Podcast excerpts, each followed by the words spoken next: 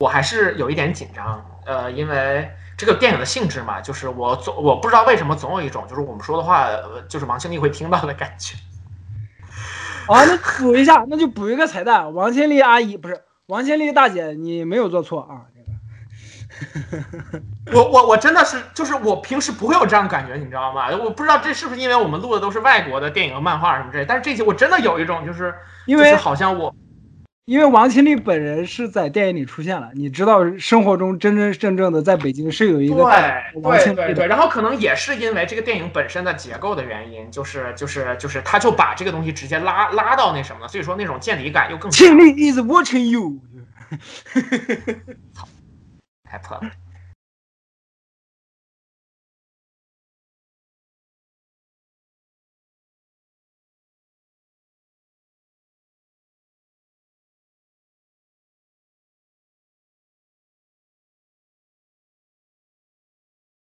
好，欢迎大家收听本期维喵评话的番外，我是维欧，啊，我是苗晨。嗯，是的，说起来，这好像是我第一次在番外的系列里面出现啊，也不一定啊。我们这一期番外的主题是在上一个星期五，然后也也就是大概是一月二十九号还是二十八号刚刚上映的一部电影，对，一月二十九号上映的，叫做《吉祥如意》。对，然后它是一部时长只有八十分钟的中长片，然后它的导演是大鹏，也就是我们所熟悉的《屌丝男士》以及《煎饼侠》和缝纫机乐队的导演以及男主演。对，是的，嗯。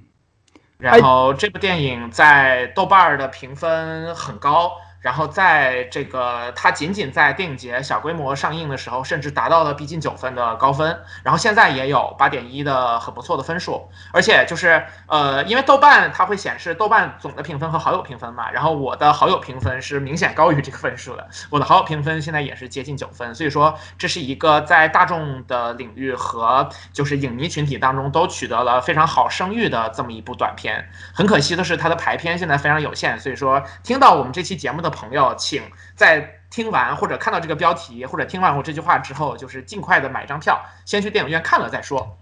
对，就是我我我我感觉你说大众还是不太严谨，因为我我觉得啊，啊，豆瓣也是小众群体嘛。对，豆瓣一是豆瓣小众群体，二是我觉得中国大陆的大部分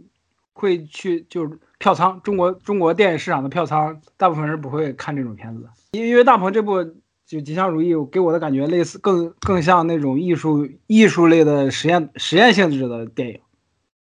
不是？对，它它是纪它是实际上是纪录片，或者说偏纪录片的性质吧？对，不是不像是那种常规性质的商业性质的电影，就像那个电影片段，就是电影节放完以后，一个观众站起来就问大鹏：“你作为一个商业导演。”你为什么要拍一部这样的片子呢？大鹏当时的表情愣住了。大鹏，嗯，我是我我我我当时看到那块，我就我在想的就是，如果我是大鹏，我直接就喷他了，说老子凭什么是商业片导演？你凭什么说老子是商业片导演？那那那他拍前几部那个就是就是他给市场或者说给甚至是世界的印象，确实是这么个印象。我觉得他当时愣住了，更多是因为就是就是这个事儿对于他来说太重了。对对，太重了，太重了，的确是。啊，对对，说起这，我临时加一段，就是你，就我不知道你对大鹏的印象是什么样的。我对大鹏的印象一开始就是因为他的大鹏那个屌丝，不是屌丝男士，就是大鹏嘚吧嘚那个节目，抄袭柯南嘛，不是？然后还跟柯南互动了。对对对，他道了个歉，然后就是，对对对，然后结果柯南知道他道歉了，然后对，还隔空互动了一下。对对对，我我对大鹏最初的印象是那个，所以大鹏一开始给我的感觉就是抄袭抄袭狗。但是后啊，还有还有屌丝男士，他屌丝男士也是抄的德国那个屌丝女士。呃呃，这个可能我们需要考证一下，就是他在做这个东西的时候有没有那什么？对，也不能说是抄，就说借鉴吧。所以借鉴肯定是有，对，借鉴下有没有授权我们不确定。所以所以所以我一开始对大鹏这个人的印象是很不好的，但是在我看了煎饼侠之后。啊，煎饼侠还是跟当时喜欢的一个姑娘一起去看的啊。说这我你就是想说这个事儿是吧？不 是没有没有，但是看了煎饼侠之后，我对大鹏有了一定的改观，因为我发现煎饼侠其实是一个完成度特别特别高的商业电影。没错没错没错，就是就是你同样的本子、同样的卡呃咖位、同样的卡司给到其他导演，不一定会拍这么好。对，而且很难得的是，他也是真的信这个东西，就是他对无论是类似超级英雄文化也好，还是说一些呃比较偏理想性的一些观念也好，他是真的信这个东西。对，然后然后呢，然后就是后来后来就是缝纫机乐队，缝纫机乐队，对缝纫机乐队是我对大鹏完全改观了，就是如果这个大鹏这个人心里面没有那股信念，不会拍成这个样子。这缝纫机乐队是我对大鹏完全改观，然之后就是。咱们一起去看的那个，他那部电影叫什么来着？就在重庆拍的。呃，铤而走险。对，铤而走险，跟沙宝亮他们合作拍的那部。对对对，他演男主角。对，就就从缝纫机乐队之后，我对大鹏这个人完全有改观。所以，所以我后我缝纫机乐队之后，大鹏在我心里面，就在我个人的心里面，他不是一个完全的商业商业导演，就是他是有一个艺术追求跟理想追求的一个。对。电影人应该这么说。说到这儿，其实也有一些东西可以补充。首先就是那个呃，缝纫机乐队，然后这个电影是有非常就是非常深厚的摇滚之爱的。这个电影当中有大量的中国摇滚圈的音乐人加入，甚至有我们现在大家知名度已经很高，已经变成流量艺人的彭磊老师。彭磊在那个电影里面出现了，而且就不止，比方说痛仰的高火，然后还有很多很多就是没有上月下的很多人，比方说像是摇篮。比方说像是那个麦田里守望者的那个谁，然后还有呃，包括那个梁龙，然后很多摇滚圈的人，然后在里面都有出现，这是第一。然后第二就是在这部电影上映了之后，然后他跟羞羞铁拳撞了档期，然后遭受了就是影。网就是当时的很多电影营销号的非常大程度的恶意，对，就是他的那个对，就是那帮营销号有一说一，都该就是拽出来扇耳光。哎，他们当时他们他们那些营销号当时怎么喷大鹏这部缝纫机乐队？就是说跟那个煎饼侠没有什么区别，然后说是卖弄情怀，扯鸡巴蛋！我操，就这就是借这块我再喷一下这些电影营销号，你们懂个屁！你们懂个，我操，是不是？所所以说要看这种内容还是得看知影，欢迎大家关注知影，就是最近即将开始做的这个视频节目。要 要操你妈！对对对，就是在这儿就联动起来，现在赶紧的。对对对对，希望大家关注知影。大家一定要就听，凡凡是听了这个节目的，这大家一定要对电影审美或者说自己的审美有一个清晰的判断，不要被这些营销号带他妈带他妈的带带节奏。这些营销号有一个算一个，都他妈都他妈傻逼！我操！就不说拿钱，我他妈也拿钱写过东西，就是不说拿钱不拿钱了，就是他们的审美真的就是死吧，这这这。对，就是就是，反正一点摇滚之爱都没有吧。我觉得，但凡是你你自己这辈子听过摇滚的音乐，然后用摇滚的类类似的东西标榜过自己，我觉得你看缝纫机乐队不应该是那样的一个判断。然后就是想到很多这些电影，又就是就是毫不犹豫的夸过《波西米亚狂想曲》，你就看得出这其实只是一群跟风狗而已。对，真的是只是一群跟风狗，就哪怕没有摇滚精神，你但凡心里面有一点点理想、理想主义，不管你的理想是什么。你都不会对缝纫机乐队评下一个，就像他们营销号那样的判断，那样的判断。那个片子当中就是使用新裤子的没有理想的人不伤心那一段，就特别恰如其分，结合的非常好。是那个电影跟羞羞铁拳是同一个档期的，虽然说票房差了很多，但是大鹏在我们都关注的平台，也就是知乎上发了一篇文章，那篇就是他关于缝纫机乐队这篇文章的很多思考，非常非常有水平，就是你能看得出这是一个。既聪明又勤奋，对电影也有热爱，非常认真的在思考我应该怎么去做创作的这么一个人。他在聊就是缝纫机乐队的时候提到的一点，说这个片子很成功的一点在于电影的假定性，就是说在中国我们现在的环境当中，不可能有一个所谓的摇滚之城。就是吉安这个大吉他的这个东西，从根本上来讲就是一个不太现实的东西。但是看完电影之后，没有人质疑这个假定性。他说这个其实是这个电影做的很成功。河北是吧？就河北省连他妈的福禄寿都有是吧？就是，说是 rock rock town 是吧？就是摇滚之乡石家庄。就是就是这个没有这个比较特殊，但是毕竟说我们在关一一定是一定一段时间之内，就是摇滚曾经被定性是洪水猛兽嘛。所以说就是缝纫机乐队在这件事上做的很成功，就是。是，呃，也证明了成功的一点，但同时大鹏能有这个观察就是很厉害。然后最后我们要说的，就要把我们的我们所说的内容往我们今天的主题上再拽一拽了。呃，是什么呢？就是说缝纫机乐队是在二零一八年上映的，然后它在上映这些时间当中，其实就是它正在进行《吉祥如意》这个片子的创作。这个片子从一六年就项目就已经出现了，然后。呃，一直剪到二零年，然后才最终就是他把就是就是创作出来，然后拍吉祥，把吉祥拍出来之后，吉祥小规模的上，然后把后续的素材剪出如意，然后把如意跟吉祥剪到一起变成吉祥如意，然后在上影节和北影节二零年上，然后再到今年大规模上映、大规模公映。然后是一个扯得很长的这么一个过程。那这部电影讲的呢，其实就是说，呃，我们就直接借用一下它的简介，讲的是一位喜剧片导演突发奇想，回到东北农村老家，希望将一家人如何过年的这个情况拍成一部文艺电影，结果遭遇了一系列的意外。然后就是就是呃，我们看过电影就知道，那个意外其实说的就是大鹏的外婆去世了，以及就是因为这些事儿，他把拍摄的主要的就是。焦点指向他的三舅王吉祥，然后以及他去关注说这王吉祥跟自己的女儿，也就是他的姐姐王庆丽，然后他们之间的关系，以及就是因为拍电影才集齐的家庭成员们完成的这个聚会。哎，就就就就是你刚这段简介，我都想到了好几点。一点就是他一开始就是我好像是看票圈谁五郎还是谁来说的，就是。他一开始跟刘露，就是那个演王庆丽那个女演员，大鹏跟刘露在那个这一个片段是在电影的最后才放出来的，就是他跟刘露交流的时候说：“哎，我们我们去，就是你演的是一个女版的我，回去以后我就想拍一下我姥姥过年，哎，她会怎么过年？他一开始计划这样的，就吉祥最后这个片子呈现出来的结果是焦点落在了吉他的。”三舅吧，三舅应该说是三舅，是的，是的，三舅王吉祥，吉祥。的身上，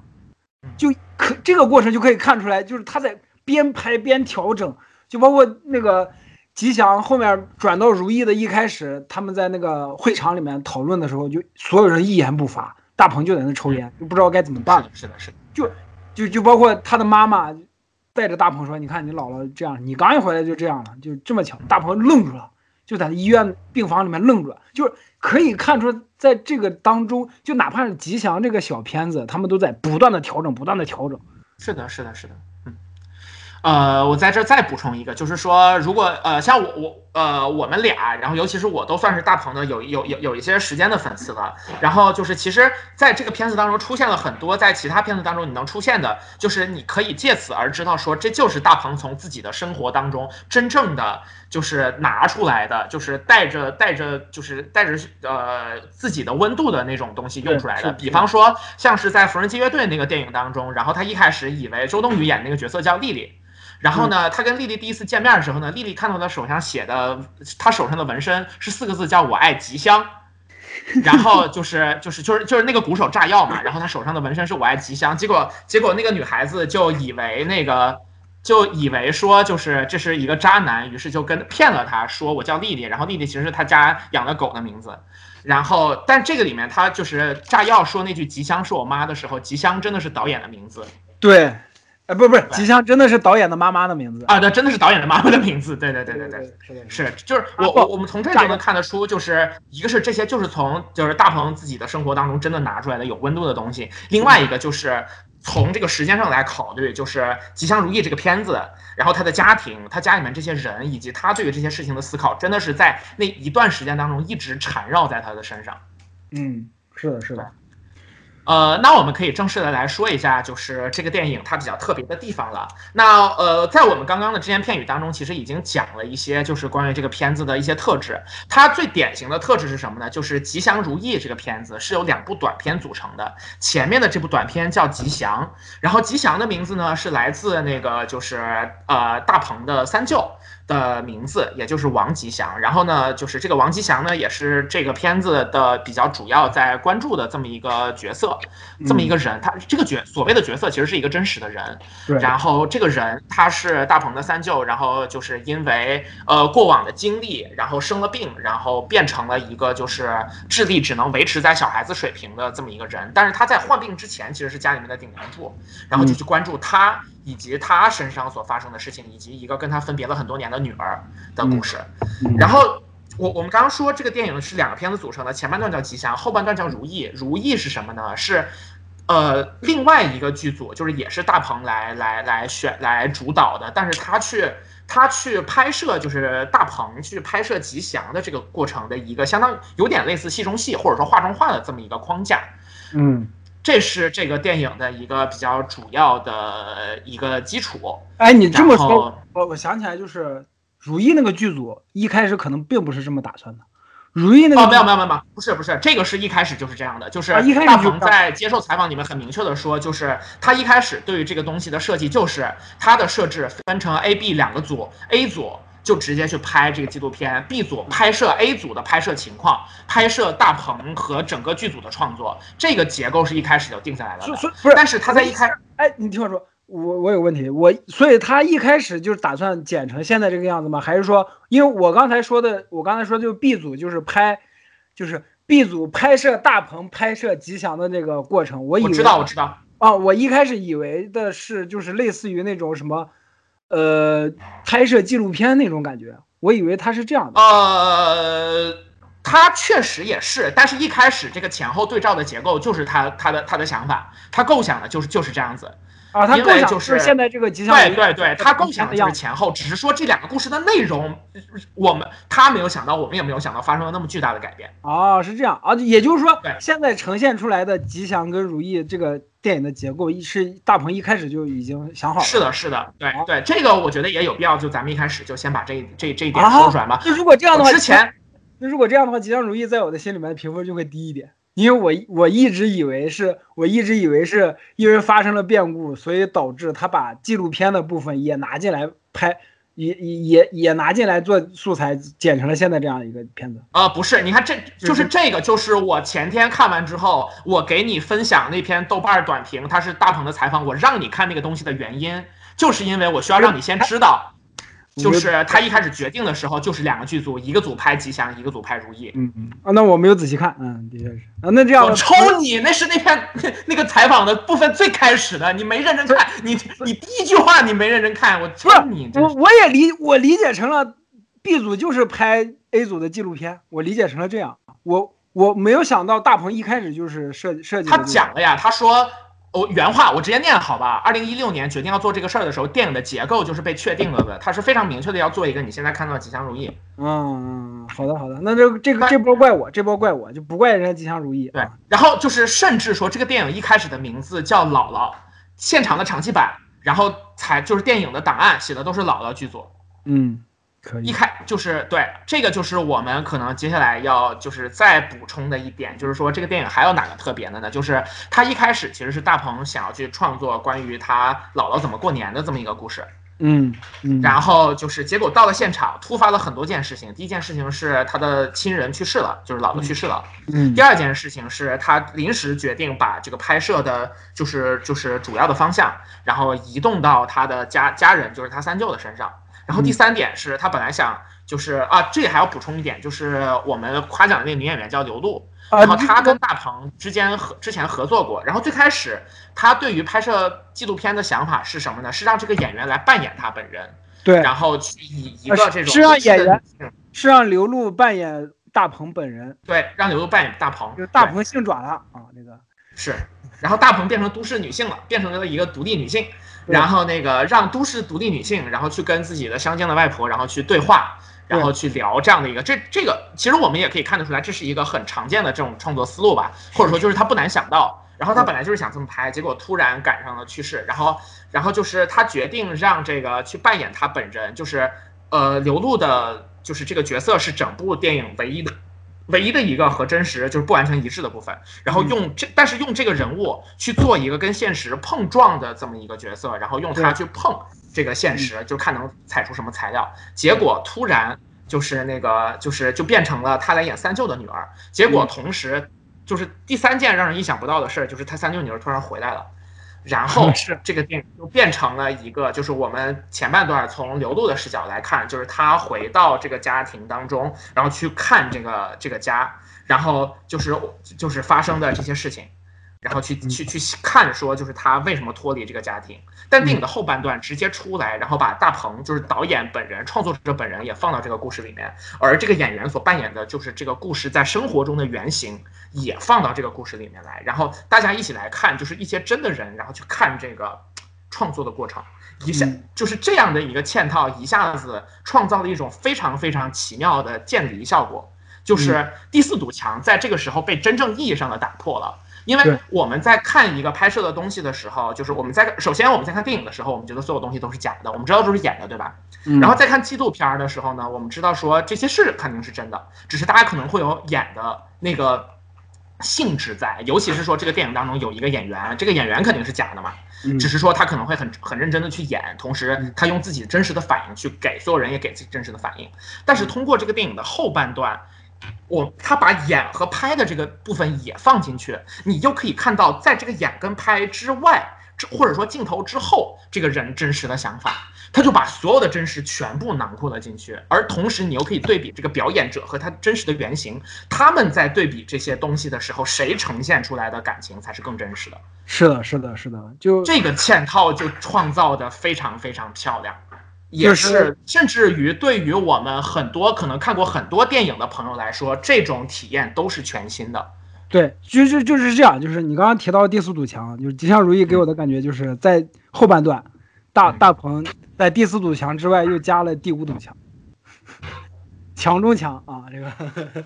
是破墙中墙。对对对对，是的，是的。嗯，对这一点可以说，就是这个电影，就是我们在呃，也许是我们刚听到这个设定的时候，就可以想到，就是这样的一个结构，也许能够诞生出来的潜力，但是。呃，我们仍然就是不定期我们夸赞的点呢，一个就是也有我们的原因，一个是因为就是这个东西还是得你真正看了之后，你才知道它有多么庞大的力量。对。然后另外一个就是说，像我们在看这个电影之前不知道的，就是就是甚至连这个电影它具体会拍谁，然后故事是什么样的这些东西，都是在发生的真实的事情和拍摄的现场当中现推出来，然后去进行的选择和组合，但是在最后产生的非常非常奇妙和梦幻的效果。嗯，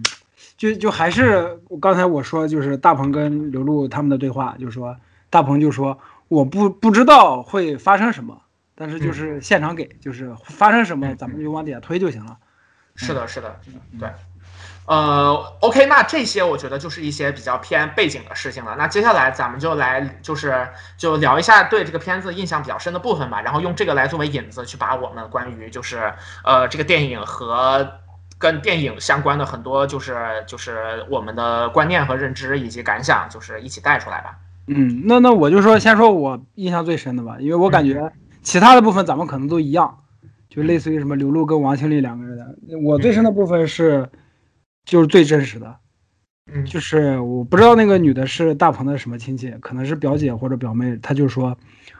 我三爷哭了，哎，三爷还是三叔来着？三舅。啊，三舅啊啊，那个我现场判断出来了，就是他那个片子里面就是出现的是大鹏的，就是大鹏的妈妈是他们这一家人里面的老四，对对，四妹也是长女，是。然后呢，这一家是叫文武祥香贵，对对吧？然后那个老大叫那个王继文，老二叫王继武，然后啊，是是，不是王清丽。然后你说的那个可能我我看了好像是老二还是老大或者是老四的孩子，对，那个那个女的。就是姥姥在去世的一瞬，是同辈儿，对对，跟大跟大鹏是应该是同辈儿。然后就在去世，在姥姥去世的一瞬间，就屋子里面屋子里面大家都哭成一片了。那会儿我都没什么感觉，你知道吗？就是啊，对啊，你你们妈妈或者你们奶奶奶姥姥死了，对你们哭成这样是应该的。我当时的感觉那样，但是话外有一个话外音进来了，摄像机马上跟过去，那个女的就说。我我我三叔哭了，我三叔哭了，我靠！就那块儿，我就就一下就打动我了，就是那那句话，就是最真实的，就是这部片子里面整个片子里面最真实、最抓抓我心的那一段，就就那就就这四个字我三叔哭了，三叔哭了，就是没有很明确的给到王吉祥哭成什么样子，就只是给了他一个半身的镜头吧，但是能看出来他那个。那个其实前一段里面有，就吉祥那个部分里面有，但你刚说那个是如意里面出现的。对，如意里面的是如意里面，我说的就是。对对对，但其实他就是他三舅之前的那个，因为因为就是呃吉祥那个主镜头主要针对的就是三舅嘛，对。然后三舅本人的反应更多是在前半段，就是那个快哭的那个状态，第一个里面是有的。那咱们这点其实是重合的，就是因为我在吉祥就就看到了他的那个反应，然后那个就是，但是在吉祥里面我也没有太触动，因为我当时。大概能猜到这部片子里面，不是我当时不确定里面的演员是真的还是假的，我当时默认的是所有的都是演员，所以我不确不确定，我不知道王吉祥那个反应是他演出来的还是真实的。但是到《如意》里面，就是我三叔哭了那个台词，就他重复了好几遍，就那块就一下就把我，就因为那个是最真实的力量，那个是最真实的，不是哪个演员演出来的。就哪怕你像就是什么埃尔帕西诺这种影帝来演，可能我也会感动，但是不会像那句台词一样那么那么揪我的心。就是真的，就是一个二十年来都是在那个痴呆的那个状态中。那一瞬间回魂了的感觉，就说，就说啊，我我妈死了，我亲妈死了，然后就开始哭，然后旁边他的一个闺，他的一个侄女就发现了这一点，然后就指出来这一点，然后就那那那个是整部整部影片最感动我的部分，就最打动我的部分。嗯，就我觉得这儿其实也可以再引述一下，就是大鹏在那个导演，就是在那个访谈里面讲的，呃，就是那个东西，就是说，他说他看自己的三舅，觉得像一个诗人，然后他不是主动要写诗，然后因为他的心智让他不停的重复着一些看起来毫无意义和关联符号性的内容，文武祥贵一二四五，或者说我十八岁当兵走了，怎么又回到这儿来了，或者说明天找妈，他反反复复低吟的这些密码，其实都是他最在乎的事情。是的，他是有自己的精神世界的，但是他被困住了，被困在这个身体里面，每一天都在重新拾起自己的记忆，每天早上起来再找妈妈，然后他还要再接受一次失去母亲的这个痛苦的信息，就像第一次听到一样。嗯，就是就是他中间就有一段，就是就是就是在也是第二段里面就出现，然后他说明天找妈，然后其他人跟他说，就是你看地上躺着的那个是谁？就是那那一个地方也是那种，就是让人觉得特别心疼的那一种。就是他在呃这个三舅在变成那个状态之后，反而有了一种，就是因为像小孩嘛，小孩儿之所以为小孩的很关键的一点在于他不设防备，就是他他对于所有的这种感觉的接受都是新的，然后就是那种无论是开喜悦和痛苦都来的非常的直接，有那种就是外壳打开之后，你的肉就是真的。鲜血淋漓的那种状态，但是他始终在那个状态里面，然后就是那一个呈现出来也是非常真实的。中间就有一段也是在吉祥那个片里面，他难受的那种，就是他的五官看起来要拧在一起了。我看到那儿的时候，我就知道哦，那个痛苦是真切的打在他的身上。我也是在那儿就觉得非常的触动。嗯，然后再之后就是刘露，他的就是在吉在如意的片段里面，刘露他给观众的一个。情绪表达是有一个递进的关系，我现在再去回想是有的。就是第一个第一次让我感觉不对劲是在哪？王心凌他跟那个王心凌回来了，对，王心凌跟他对话，王心凌在跟那个大鹏他们俩在对话，然后镜头就给到刘露了，刘露就看着他们两个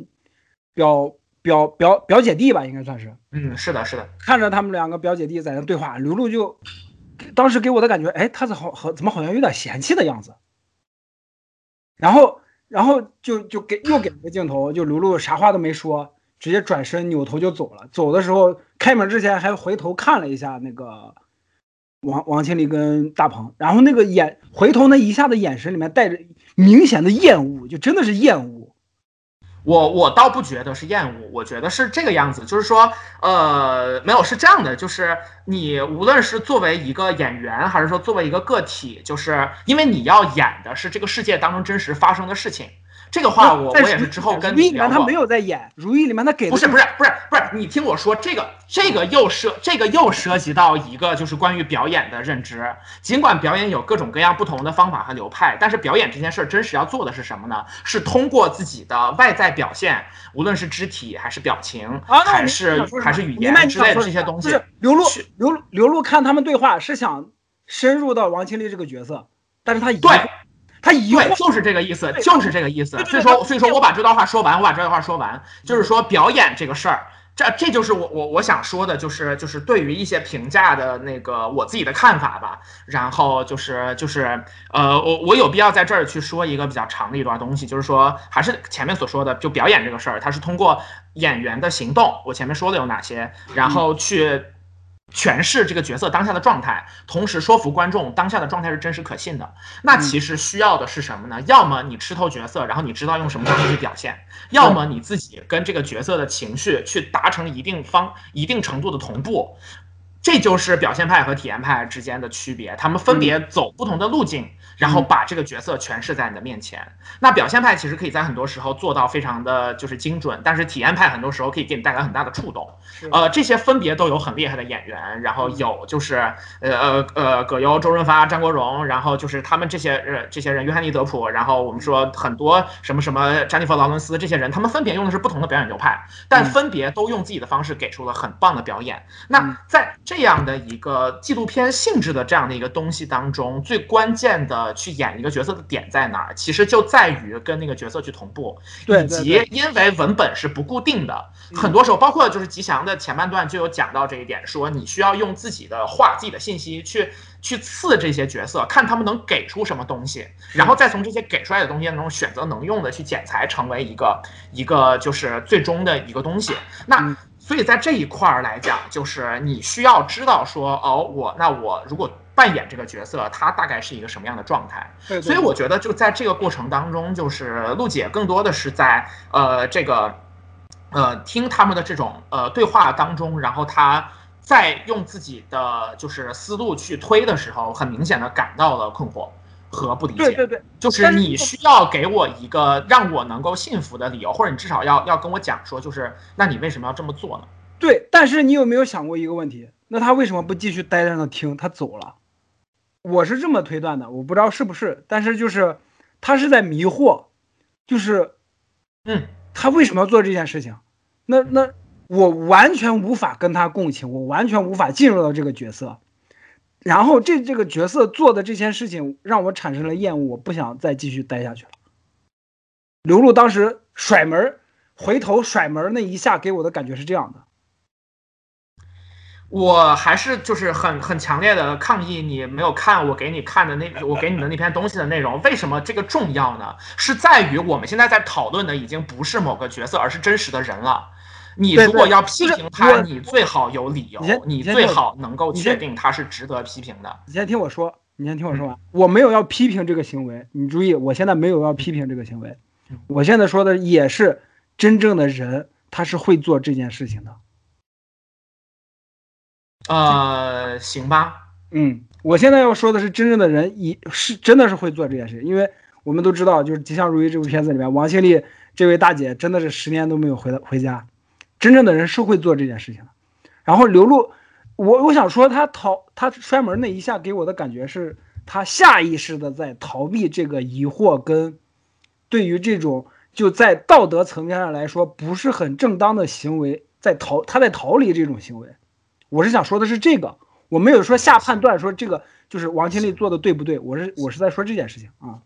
我是说，那就是在这件事上，也许我可以认同你的判断，但是我跟你在这件事上的观点仍然是不一样。呃，那我就是说一下我跟你的想法的比较不太一样的部分吧。嗯，对，就是因为因为呃，这个说到这个，其实可能就要说到就是那场最最关键的戏了。我们要不要直接说一下就那个部分？你说吧，你说吧，说吧，就是。呃，在《吉祥》这个片子当中，结尾，然后就是，也就就是这个前半段的那个短片嘛，它的最高潮其实就是全家人在讨论这个事情，就是关于怎么去在自己就是在呃外婆，也就是就是这这些呃大舅二舅的母亲去世了之后，然后三舅，客观上来讲是一个照顾方面的问题，然后究竟怎么办？然后他们就去一起在饭桌上去对关对这个的话。然后呢，就是这个，呃，他们想拍摄的就是，然后那场就是刘露饰演的这个角色，然后也是在的。然后在那场戏当中，然后所有人就是把话说开，然后开始一点一点的所有的这种不满。然后呃，就是大家的占着名义上的话，然后捡好听的话说，但是不愿意承担实际的，就是辛劳，呃，以及就是在这个过程当中，时时刻刻在指向说这个女儿十年没有回去的这个这这这个状态。然后嗯，就是这场戏，然后到最后有一个非常巨大的爆发，就是就是呃，陆姐饰演的丽丽就始终在流眼泪，然后到最后就就是近乎崩溃的，就是跪在床上，跪在炕上跟所有人磕头，说给你们磕头了，我对不起你们，然后非常非常感谢你们在这十年，在这么长的时间当中为我们家为我的父亲的付出，嗯，然后就是在前半段当中，这段戏到这戛然而止了，这也是符，就是从后面来看，这也是符合拍摄方最开始对这场戏的预期的。但我们在后半段，也就是如意，也就是对这一段的拍摄的记录当中，我们看到说那场戏实际上一开始大家所谓的那场戏其实就是那件事儿，然后大家就是就是就是家里面的长辈，然后在聊聊着聊着聊着，一言一语开始越来越不可收拾，然后。呃，陆姐在那个就是磕，就是跪下磕头，流着泪说这些话之后，其实本来是一个节点性质的，用来控制这场戏的结束的。但是因为所有人把话真的在镜头前面完全说出来了，也或者说，也许是借着镜头说出了自己本来想说的，但平时不方便说或者说不敢说的话，然后他们的争吵就没有结束。然后到最后是刘露直接从炕上起来夺门而出，然后这边的镜头，然后再看着，然后剧组的人说，所有的就是 A 组所有人全撤，剧组的人全撤，然后家里的赶紧上去调解，等会儿要真的打起来了。然后 B 组的一个镜头跟随着刘露到了隔壁的房间里面，然后再拍摄真正的王庆丽，然后在旁边玩着手机，然后对，然后坐在床上的扮演王庆丽的刘露，然后。一个人，然后在努力收拾着自己汹涌的情绪，仍然在那个情绪当中不可自拔。是的，是的，嗯，对，那一场戏是实际上在整部电影当中，客观来讲扮演了最高潮的一个部分的东西，然后它也很强的刺激到了所有的就是观众，然后也有很多人针对这个做讨论。对，对，就是那那很就是表面上就很很表面的，是个人都能看出来，王清丽作为一个当事人。他很坦然的坐在另一个房间里玩手机，然后扮演王清丽的刘露却在这个过程中自己情绪崩溃了。嗯，而且就是给到给到镜头最后那一下，也是王刘露就很颓的就坐在了那里，就肢体语言整个都是整个人往底下垮的样子。是的，是的，是的。嗯，就那个对比很鲜明。嗯，哎，这里我想说的是什么呢？嗯。王清丽给出的一个状态是，就王清丽本人给出的一个状态是，我为什么要十年不回来？这也是刚才，这也是刚才我那个我想说，就层刘露有一个层层递进的，就是后来刘露不是也问王清丽讨论的时候，说我始终不明白这件事儿，你为什么十年不回来？没没，王清丽没有回。然后，然后他在那会儿把抱，就是就是采采取了一个抱膀的动作，就是那个时候能很明显看出他的防卫心理出来了。对对，我想说的是什么呢？这场戏其实就是他十年不回来的原因。王心丽十年是的是的，十年王心丽十年不回来，就是不想陷入流露的那个状态，整个人都垮掉了。对，那种垮不是说你旁边人看着说啊你情绪不好，你人就是。表情很不好，你整个人状态不对，那种垮是整个世界在垮的感觉。王经理之所以十年不回来，就是不想进入到那个状态。对对对，嗯，是的，我就是你你你你给你加的这个就是就是评价或者说认知，我是完全认同的。这个跟我想说的内容其实是一样的，是的，就是。对，就是说，呃，从前半段，然后我们或多或少都会对这些人物会有我们自己的认知。然后我也在网上很多地方看到了一些关于这个人物的评价，一些脏痞。然后就是说说就是这种，呃，就是演员，然后非常真实，然后旁人却在旁边若无其事，然后给人一种不寒而栗的感觉。我觉得这样子其实就有一点，就有一点就是过度的去榨制这这样的一个角色，或者说关键的一点是，或者说对对对。我为什么能明白王清丽那种感觉？是因为他妈的，我姥爷去世的，就是我曾祖父去世的时候，嗯，吉祥里面那场戏是完美的在复刻我们我姥爷躺在棺材里，当时那个房间里面发生的事情，真的是一模一样，你知道吗？一模一样，所有人的表现跟表情、台词都他妈一模一样。那些亲戚，我是完全不想去搭理他们的。是的，我我之所以能十分就或者说我这辈儿小辈儿能之所以十分坦然的去说，保持一定的距离，说我们不用进入到这个漩涡里面，是因为有我们的长辈，有我大伯、我爸、我三叔他们在，他们上一辈人在顶着，对，所以我们这个小辈的人可以保持一定的距离，我们不用进入到那个漩涡里面。嗯，但是进入到那个漩涡里面的每一个人，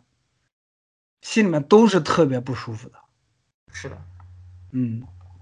对，呃，对，这个就是，这也是我比较想讲的一个一个部分，就是是当事人了。就是像我之前也是经常跟朋友聊天的时候说的，就是李安电影里面那句话说“饮食男女，人之大欲”。我们所有人客观来讲都要面对的困境，很大程度上是相似的，就是在面对这样的情况之下，然后尤其是呃王清丽本人有自己的生活，然后在电影当中其实。表达了一些，但是没有讲太多。然后在那个大鹏的采访当中有提到说，就是呃，王心丽实际上自己一个人带着自己的孩子在北京生活，同时他的母亲，也就是跟那个就是这个三舅离婚的这个，就是就是就是相当于是三舅妈，然后她也患了很严重的就是身体，她她也有很严重的身体的问题。然后因为离婚之后，王心丽实际上是被判到了妈妈那边，所以说他其实在一个人承担着也是自己妈妈的这种照顾的工作。是的，就是如果说把这种照顾的难度就直接翻倍，再加上他还有孩子要带，他确实也是承担不了的。当然，这些信息可能没有在电影当中完全展现哈。不过更关键的一点就是说，就是很多在网上去直接批评说这个人怎么怎么样啊之类的，但其实大家很多人在就是微博上吐槽自己老家亲戚怎么怎么样，然后偶尔有一个跟老家亲戚吵了几几几句几句嘴，但所有人都在底下叫好，就是这些人。反而有在这个时候又都变成了批评王清丽的人，就是就是这个，我觉得就很很也是很无谓的，就是至少应该人应该做到己所不欲，勿施于人嘛。然后在那个嗯，就是在在面对这这一就是个戏的时候，然后如果说对当事人去进行一些苛责，我觉得也不是拍摄者的本意。但这场戏它珍贵的点在哪儿呢？就是像老连刚刚说的那个非常好的那个点，就是说。呃，或者说，我们直接用那个大鹏在采访当中所说的嗯话来说，就是真的就是人真的和假的，真的和演的两个人都回来之后，实际上是刘璐代替真正的王庆丽承担了这一场情感上的洗礼。是的，嗯，然后就是就是让那个丽就是丽丽本人可以在隔壁看着手机，其实她也是处在自己的防卫心理里面。就是就是，但是反而就是呃，我我就是刘璐作为扮演这个角色的人，然后作为一位非常优秀的职业的演员，也作为一个就是到最后跟着家里面所有人一起喊三舅，一起喊姥姥的这种这种已经成为家庭成员的人之一，然后完整的经历了这个情感的洗礼。对，然后这个是在就是呃一个非常漂亮的就是拍摄的框架。然后就是以及非常优秀的演员，然后以及就是老天爷给的这些机会，所有的东西共加持组合在一起所创造出来的一个非常奇妙的真实的时刻。是的，我我举个例子，咱们聊到这块，我突然就是脑子里面有个例子，就得过抑郁症的人大概都能明白你抑郁症爆发的时候那个状态是什么样的。嗯，就是你眼前一片黑，你脚底下也是一片黑。你不知道该往哪里去，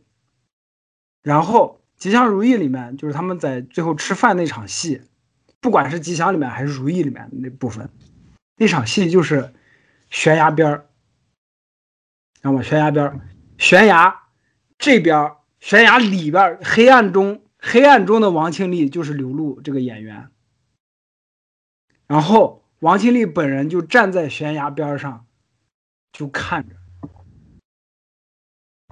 就是怎么说呢？这个这个比喻就是，那两个房间，王清丽本人在的房间就是悬崖，悬崖边在上边，上面没有黑暗，你不抑郁，你是一个十分正，就是在社会上来看，你是一个正常人的状态，或者你还在自己的保护壳里面，对，你在自己的保护壳里面，你没事儿。然后刘露饰演的王清丽在悬崖里边，就是旁边那个他们的一家人在吃饭的那个房间是悬崖，是悬崖下面的。无尽的深渊，无尽的黑暗。就是他们每个他们的亲戚的每，就是他们王家所有的人，每个人都在用自己的手把王庆丽往黑暗里黑暗里面抓，黑暗里面拉。刘露作为一个演员，他必须去饰演王庆丽，他不得不一脚踩进那个黑暗里面，踩进那个深渊里面，就被王家人抓着。抓到他完全的承担了，就是在这个特别庞大的压力，然后面前呢，他全部收下去了。是，那那如果我我就想说，如果就是网上批评王庆丽他这个十年不回家的行为的这些人，或者批评王庆丽的人，如果是你的话，你会踩进那个深渊吗？你会义无反顾的说啊，我不管，我就是我要道德，我是圣人，我要下去。我要进到这个黑暗里面，就因为道德的要求，那你他妈的不是人！我就说人不会这么干的，人的防御机制就会告诉你，本能就会告诉你不要往那踩。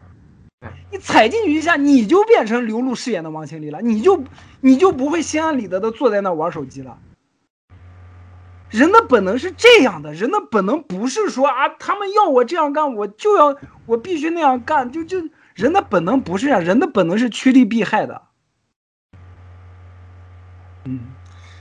所以就是在这场戏当中，就是除了我们前面所讲到这些意义之外，然后同时又就是诞生了一种，就是本人在这儿看着自己的另外一种可能，就是把对袒露出来之后，然后会是是一个什么样的情况？然后，嗯，从甚至从这个角度上来讲，很多时候关于家庭。关于原生家庭的影视都在尝试着去探索，就是这种人和家庭的关系，这种这种相互爱着又相互折磨，然后的这种关系。然后我很多时候我们可能看不到说一个就是本来的样子，然后和那个你完全袒露然后被伤害的时候的样子是什么样子。是的。结果竟然靠着这样的一个特殊的电影的结构，就是达成了这件事情。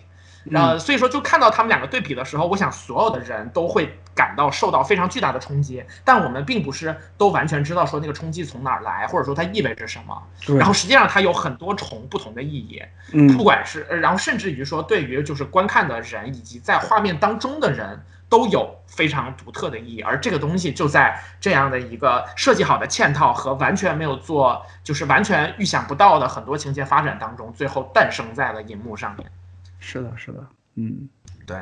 从这个角度来说，就是这个真的是让人印象很深刻，而且你从这样的拍摄方式，然后实际所展现出来的东西来看，《吉祥如意》都是一个很新的，以及就是就是达到了非常高的水平，然后让人印象很深刻、很深刻的这么一部电影。嗯嗯，就是我看完，我当时看完《吉祥如意》，我第一反应就是，这这这真就是老天爷给的。对。对，神了，神了！我的感觉就是，这老天爷给的，你接住了，你就是神；你接住了，就是接住了；接不住就崩了。大鹏接住了，而且，然后其实说起这个，你记不记得咱们之前一起看的金世杰的那个话剧，就是《演员实验教室》？嗯。然后他的那个戏，在就是金世杰当时就是带着自己的剧社，然后把他带到乌镇戏剧节的时候，也是就是。就是惊艳四座，然后拿了一个就是非常高的一个奖项。其实就是那个戏是一个什么样的？我们在这儿跟我们的听众去讲一下。金世杰他本来在台湾的时候有自己的剧社，然后剧社呢有很多种平时的训练的方式，其中有一种就是把自己人生当中曾经经历过的这种呃让自己印象很深刻的场景，然后再现出来，然后然后跟其他的人一起演出来，然后那个戏当中的每一个片段全都是参加这个戏的演员，然后自己生命当中真实所发生过的事情，然后把它还原出来，变成一场又一场的戏，然后就是。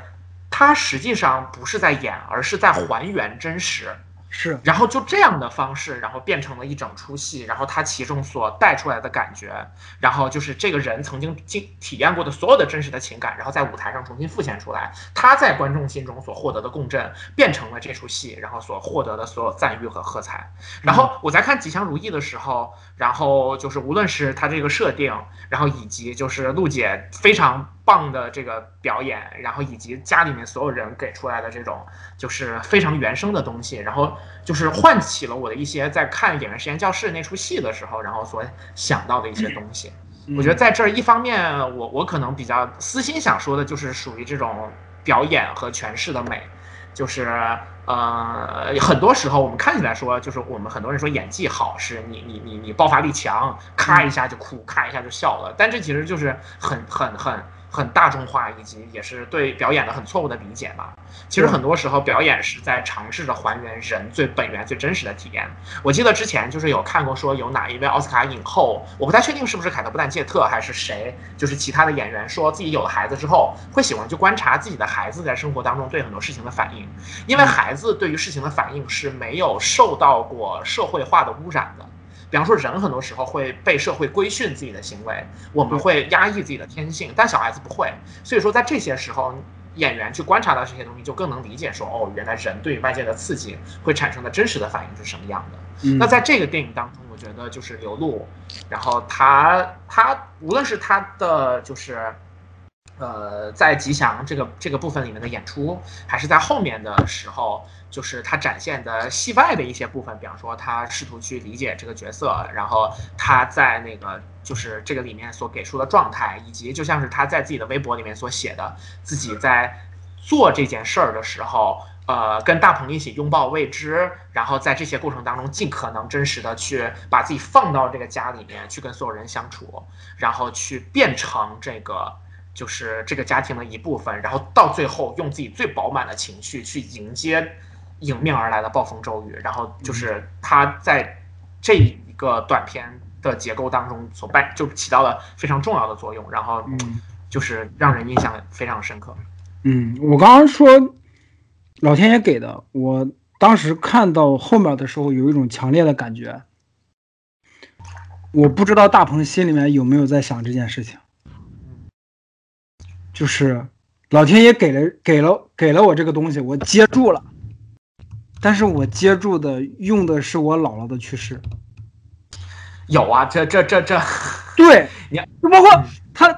如意》里面有一场戏是真的烧烧那个纸钱跟烧牛什么，就是吉祥里也有，但是《如意》里面更更详细了。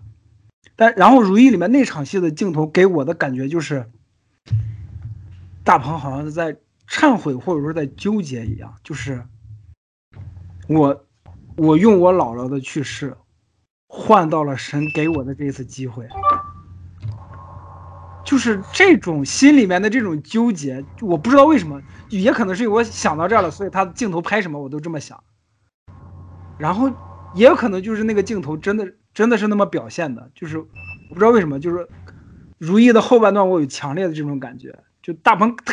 大鹏作为一个就是优秀的电影人吧，或者创作人、导演，他肯定心里面肯定是会想到这一层的。想到这一层，我就我就觉得大鹏肯定也拍后面的时候都会特别的痛苦，或者剪辑的时候都会特别的痛苦。就包括这个在在电影里面，其实就有直接给的，就是他说他一直在想说是不是因为我回去了，然后姥姥去世了，然后旁边王心凌跟他说说，那我还在想说是不是因为我回了，姥姥才去世的。是，但是这是不一样的两两两层不同的东西，就是他们想的那种偶然性是生活里面的东西，但是大鹏《吉祥如意》这部电影这部作品是老天爷给大鹏的一个机会，就好像是。然后我要再次批评你没有看那个采访，因为他花了就后半段的篇幅来讲自己对这个事儿的感觉。那我就再次选择一些其中的部分，比方说有一些东西是，呃，我们我们就是大概会想到，但是不会很真切的知道的部分。比方说，只有就是这个片子《吉祥如意》，只有如意的部分就有将近八十小时的素材。他作为导演，为了剪这个片子，他要翻来覆去的看这些东西。嗯，他要看自己的姥姥去世的部分，对他要看自己姥姥在病床上的部分。对我就是想这一层，我就觉得。对，大鹏一定特别特别的痛苦，就是在做《如懿》这个片子后期的时候。而且作为导演，他是带着整个剧组的人，这意味着什么呢？就是所有人会问他说：“这事儿我们怎么干？”他是那个负责做决定，是的，而且那个责任感在这拽着他说：“你你不能你不能倒，你这会儿你不能光痛苦，你你得先把这件事干完了。”就这种。这种多层面、多维度的纠葛，我就觉得大鹏对真的特别。同时，他是就是他的自己的家人和剧组两边的桥梁，就是家人这边就是做什么怎么给，然后剧组这边就是就是呃碰到这些事情是什么反应，然后怎么样进行工作，全部都要他去给这个是是去给这个指令。是的，是的，嗯。然后所有的这些东西就全部压在心里面，然后就是。呃，我们其实因为我们跟大鹏的接触也很少，我们只是在那个路演的时候有，就是我跟老之前铤人走险那个，呃，在北京的就是上映，时候我们在路演是碰到大鹏的，然后就是。一些公共场合的一些东西，但是反正就是我们也也感觉这两年他跟之前的状态不太一样。然后另外就是他就是就是他的笑啊，或者说是比较活跃的状态都变少了。嗯，然后他自己在这个片子当中也是不断的就是缠绕，然后情绪上受到了非常大的影响。嗯，他自己说就是就是他去看心理医生，心理医生跟他说，就是因为他跟他姥姥是没有完成真正的告别。对，是的，是的，嗯，就是这个东西怎么讲呢？也是叫做文章赠命达，王良喜人过。就是江山不幸世家幸，很多时候这种就是足够优秀的艺术作品，然后需要你需要献祭很多的东西。对对，这也是我我正想说的，都说的难听点，就真的是献祭了，献祭了姥姥。啊不不不不不，我我我想说的可不是这个，我想说的不是这个，我想说的就是献献祭很多真实的情绪，很多真实的痛苦，就你一定要真的非常非常痛苦。对，就就获得了就是神给的这次机会。我我刚想说的是这个，就是说的那个直白一点，或者说冷漠一点。嗯，那个就更悬一点，就是就是就是就是呃呃，比方说这样的故事线。然后以及就是就是开头的设置，然后跟现实当中发生的事情产生了完美的契合和共鸣，这些东西是碰上的。嗯，因为就是一开始不知道要拍三舅，不知道就是由刘露来演王庆丽，就更加不知道会有刘露跟王庆丽共处一室的这种这种，是就是就是你你甚至可以摊开来写很多很多东西的这种。是的，这就是。就反而就是生活的随机性跟生活的多变，就在这部电影里面就体现了。这部电影就就是一个生活原本的样子，是，就你不知道下一秒会发生什么，你不知道明天会发生什么，你不知道明年会发生什么，你不知道是不是明天早上一睁眼，说明世界就毁灭了。就是这种生活的不确定性。其实世界毁灭倒没有什么关系，因为世界毁灭就大家都毁灭，就是一般来。如果说你不是对这个世界的发展直接的负有责任，或者怎么样，不是不是，就是这种情况反而不会对你有那些什么，但反而是有些跟你朝夕相处的人就突然不见了，那个是是更那什么的。嗯嗯嗯，就是生活的不确定性锻造了这部片子。嗯。对，然后我这个也让我想起，就是也是我二零年跟很多朋友都复述过的一句话，就是我所看到的有朋友写的东西，就是说世界上的所有的胜利都是隐秘的和个人的，对，这些东西都需要你怀有，就是呃，除了勤劳和天分之外，还需要怀有百分之一百的诚恳，你需要完全真实的去面对这个世界和面对你自己。然后非常努力，然后以及经受巨大的挫折和痛苦，然后在这个基础之上，有一天，也许你能捕捉到那个真正的伟大的、隐秘的、真实的胜利。对，或者这么说，就是其他的电影都是在导演的强、强有力的把控力跟控制力之下才诞生出来的作品，但是这部片、这部电影不是。这部电影，呃，纪录片其实本身就有说，就是我们带着预期去做，但是我们去跟现实去碰，然后就是看我们能碰出什么东西。说的就是一般而言的电影，一般而言的电影或者影视剧嘛。嗯啊，但我们这个肯定得跟纪录片比啊，就是它的它就是它的比较维度其实是《四个春天》是《棒少年》是那个，哎，就那个意思嘛。我的意思是，我的意思是，其他的影视作品就多多少少控制力会更强一点，导演，但是这部片子就不是了。这部片子就真的是到处都充满着不确定性，到处都充满着那种无法控制的无力感。我想说的是这个，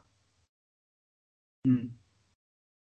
就是这个东西才是真实的本质，就是真实生活原本的样子，没有那么多东西是你能控制的。我想说的是这个，嗯，是吧？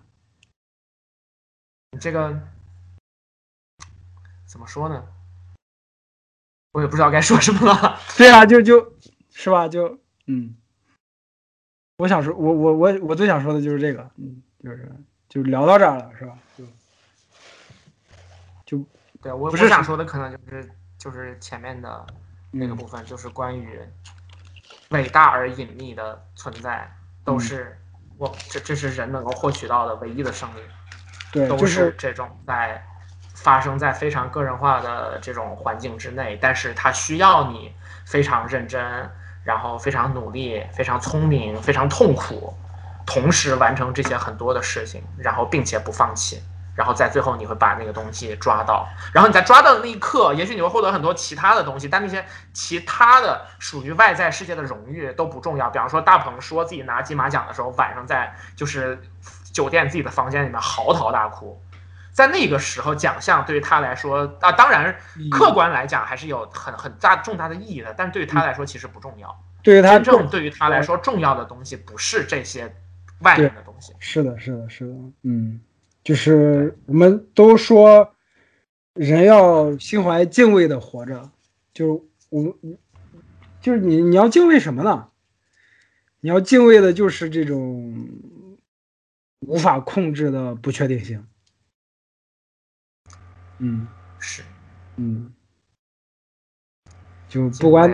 敬畏所有的东西的存在吧，尊敬每一个人的生活方式，然后尊敬所有的持之以恒的坚持不懈的努力，对，然后坚持大家为了就是争取自己想要的生活，然后所付出的所有的东西，然后坚持在事与愿违的状况之下仍然顶住的人们，要尊重这些东西吧。是的，是的，嗯。所以，可能这些就是我们关于《吉祥如意》这个电影，然后就是看完之后我们所想到的。然后所想要跟大家分享的东西，那也很希望大家尽快去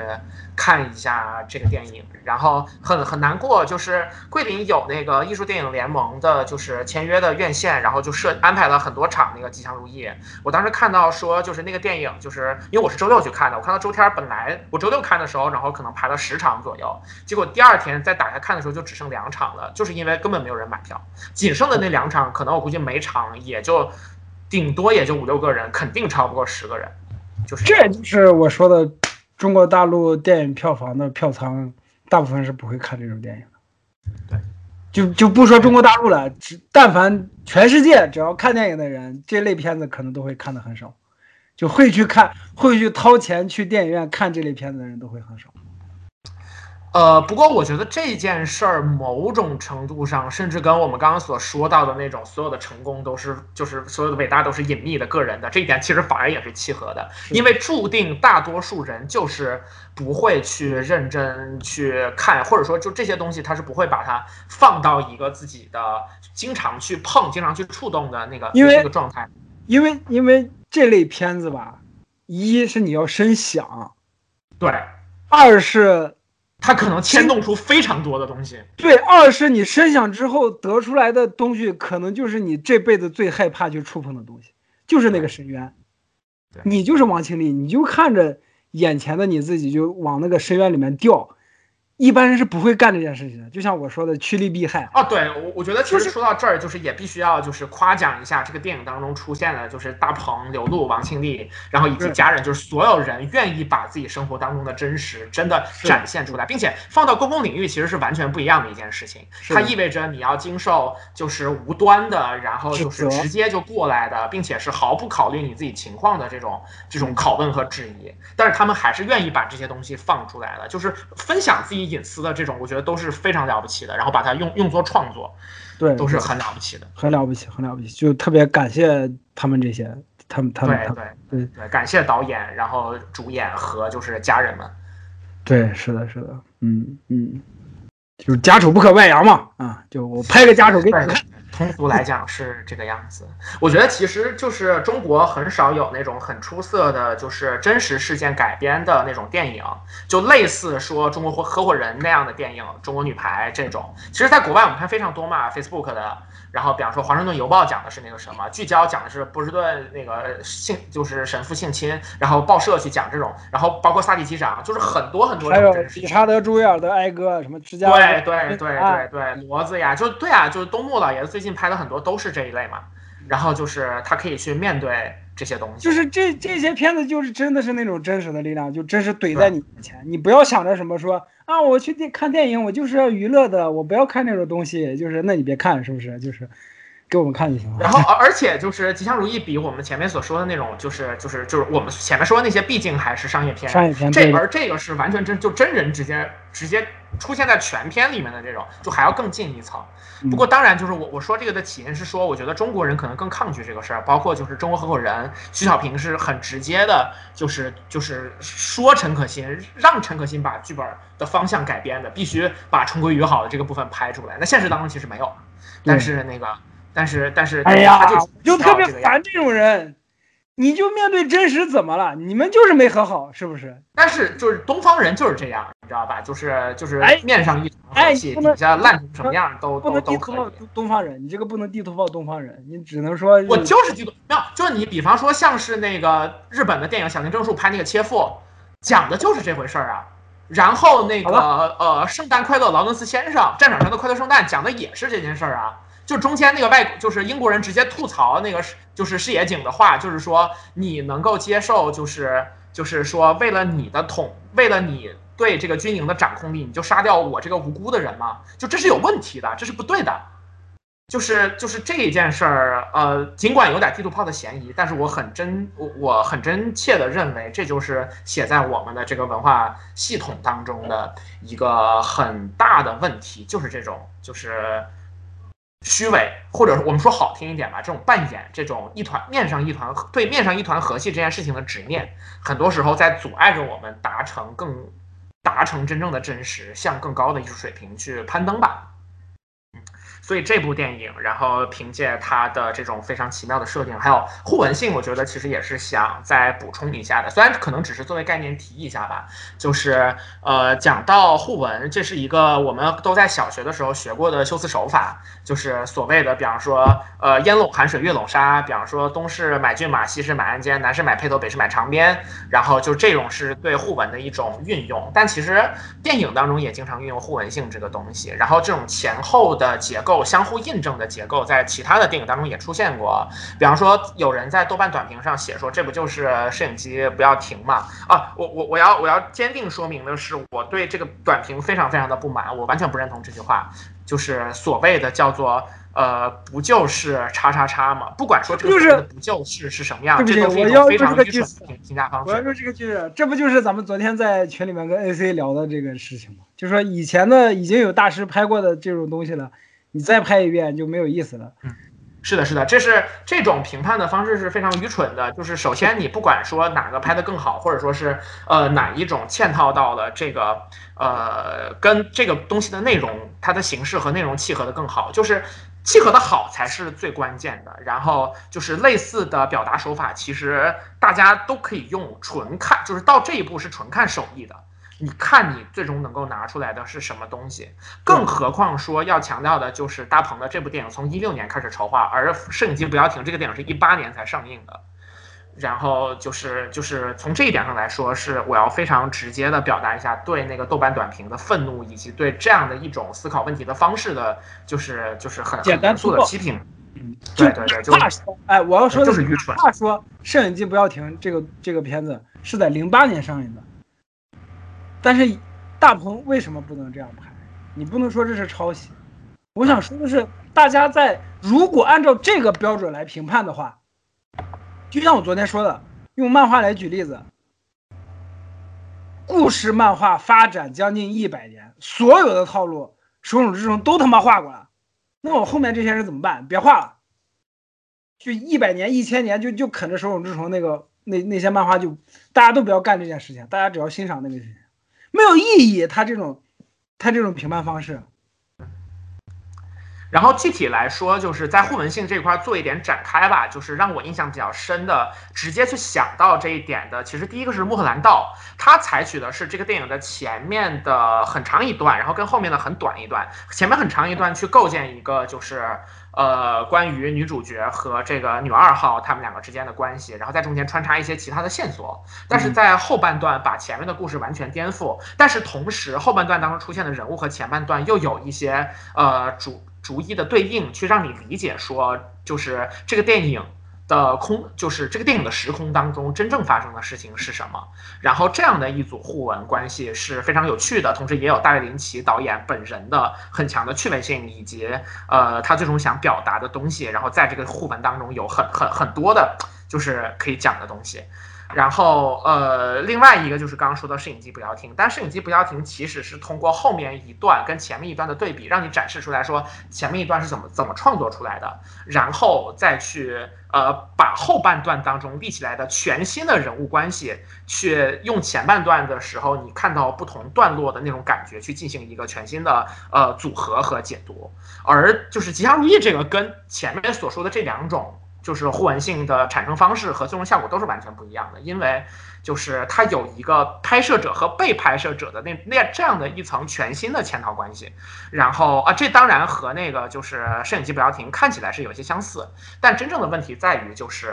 它比那个就是呃摄影机不要停作为一部商业片，然后就是。呃，加入了非常多的关于这种真实，就是以及家庭关系的讨论，而这些部分，无论是他拍摄的态度，他给出的质感，最终所达成的那个结论，以及实际上整个表达的艺术水平的高度，都是截然不同的。然后，实际上完成了一个，尽管看起来这种形式可以从互文性的角度找出很多源流，但实际上原创程度非常高，并且也呈现了很好的这这样的一个效果。所以就是，这是吉祥如意。就是从我们说，可能说的就是提到互文性这个概念会比较学术一点，或者说是文艺理文学理论一点，但是它仍然有非常深的解读空间，以及就是可以带给我们很多东西这个层面。所以相当于是就是，嗯，从不同角度来看，吉祥如意都是一个可以带给我们很多东西的非常巧妙的一个片子。嗯，那还是再次的推荐大家去观看。然后就是一定要抓准这个这个机会，嗯，还有就是刚没说完，就是我要说的就是出现了与前人的作品相似结构或者相似类型的文艺作品的时候，啊，这个前提是后面这个作品足够好，就是这些作品都足够好的前前提下，不要落入于前人做了，所以这个作品就不好的这种简单粗暴的思维模式里面。我们要做的是什么呢？我们要做的是，去体会新的作品中表达者或者说创作者他想传达出来的东西。这样的话，你才能最，就是让我想想，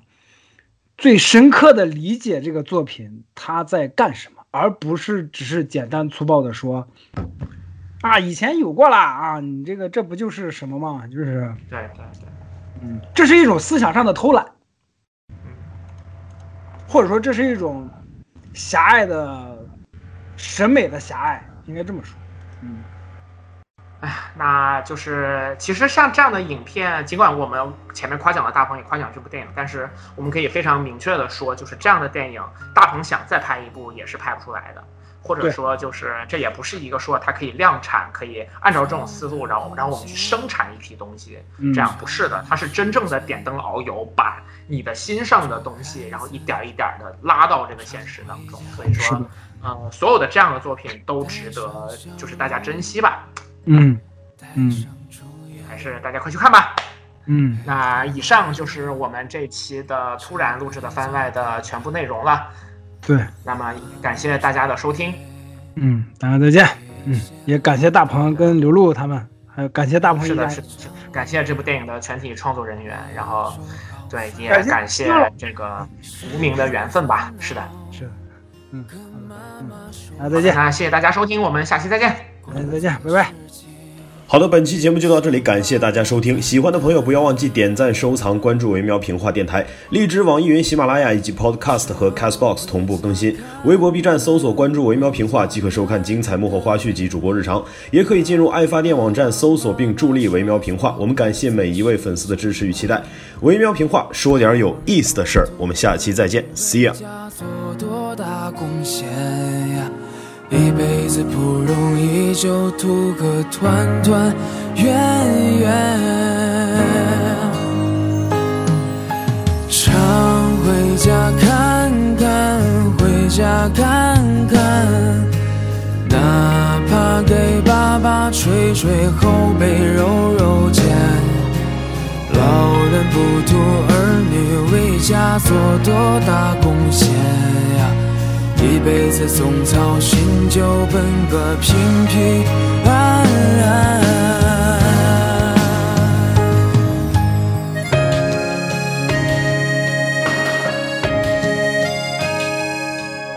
这豆瓣翻到了吉祥，就是他前半段那个短片的那个评评价，然后他说。就是在之前，吉祥这个片子在北影节单独展映的展映的时候说了，就是下跪那场戏，是就是他是怎么定的呢？是他跟原型沟通之后的参考，是用来结束那场戏的方式。因为就是就是拍这个片子肯定是 one take，他不可能就是同一条来回拍，因为他们都不是专业演员，就你拍到什么就是什么。然后他们用那个环环就是用那个环节，实际上是设计的给这场戏的结束。结果跪完了之后。他们还在继续说，就是结束不了了。对，然后，然后，然后陆姐就跑了。对啊，你没看后面第二段就有第二段那个镜头就是什么？就跪完以后，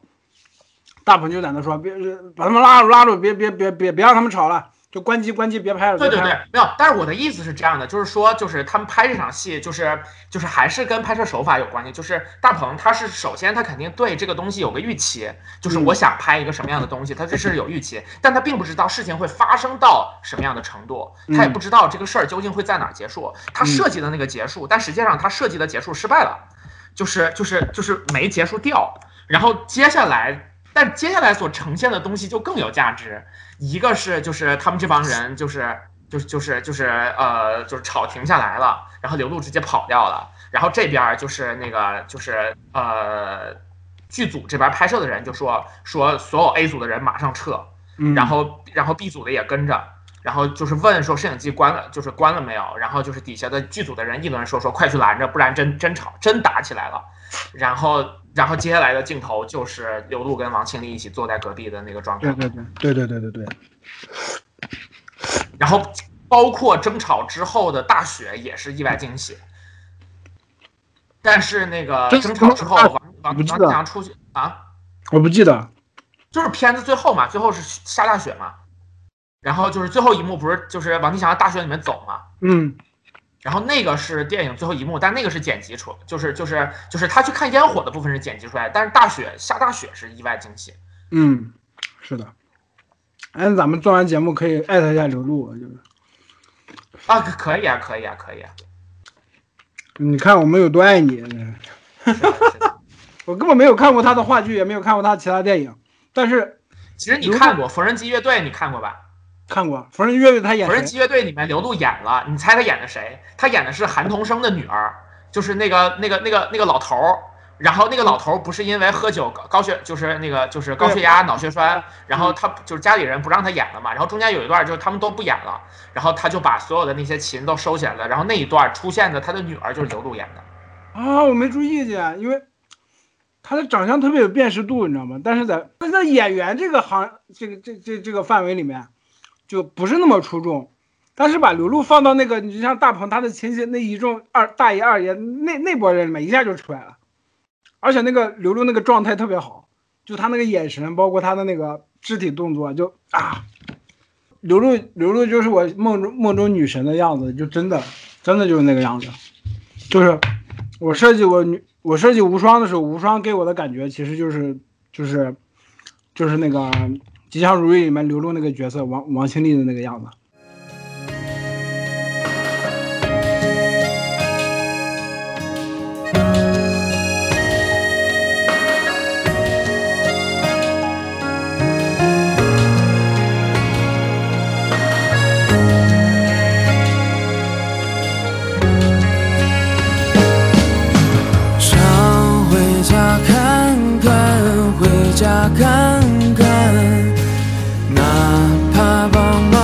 刷刷筷子，洗洗碗，